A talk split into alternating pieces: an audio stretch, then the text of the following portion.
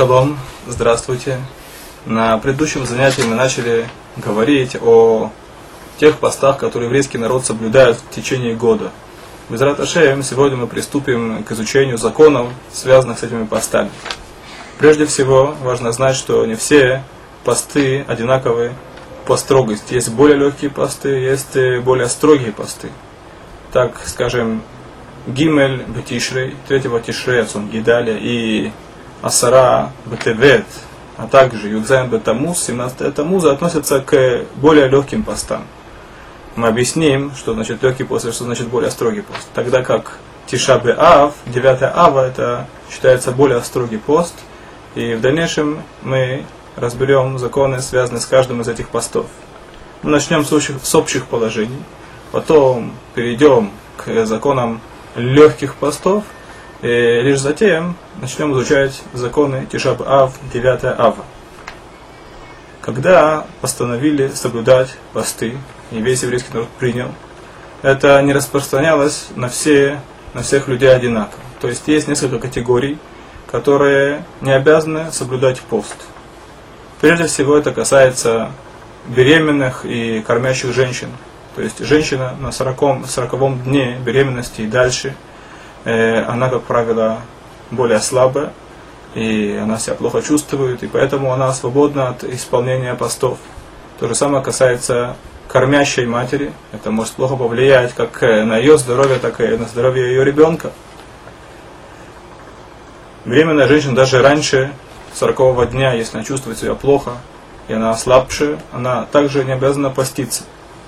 В той ситуации, если она считает, что это не помешает никоим образом и не повредит э, ее здоровью, здоровью ребенка, то ей разрешено поститься. Но опять же нет в этом никакой обязанности.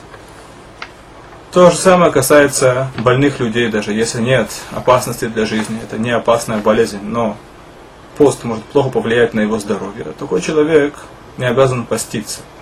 В любом случае, даже те люди, которые не постятся, нельзя им устраивать э, э, роскошные трапезы. Они должны ограничиться минимумом для того, чтобы по меньшей мере соблюдать общую атмосферу поста. То, что касается детей, детям нельзя поститься. Девочка начинает поститься с 12 лет, а мальчик с 13 лет. Это тот возраст, когда еврей становится взрослым человеком и становится обязанным соблюдением мицвод. Девочка начиная с 12 лет бат мицва, а мальчик начиная с 13 лет бар мицва. До этого времени ребенок не постится и нельзя даже часть дня дать, давать ему поститься, несмотря на то, что в других заповедях мы приучаем детей еще до того э, времени, когда они, когда они достигают возраста соблюдения мецвод, мы их приучаем к соблюдению мецвод – Э, постов это не касается. Но опять же, мы должны ограничить их эмоцион до минимума, то есть давать им простые блюда, чтобы они чувствовали атмосферу поста. И, и это также включается в заповедь Хинух, воспитание детей. То, что касается более легких постов, не тишабаав, то в эти дни можно мыться, в эти дни можно одевать кожаную обувь, мы увидим в дальнейшем, что в Тишаб и то, и другое запрещено. Также разрешено э, умощаться маслами. Разрешены супружеские отношения, то, что касается легких постов. Если пост выпадает в пятницу, то постятся до конца, то есть до самого наступления субботы, но это бывает крайне редко. Если пост выпадает на субботу, то пост переносится с субботы на Йом решен, то есть на следующий день. В субботу не постятся. Если кто-то забыл, что сегодня пост, и он принимал пищу, и вдруг он вспомнил, что сегодня пост, он должен прекратить.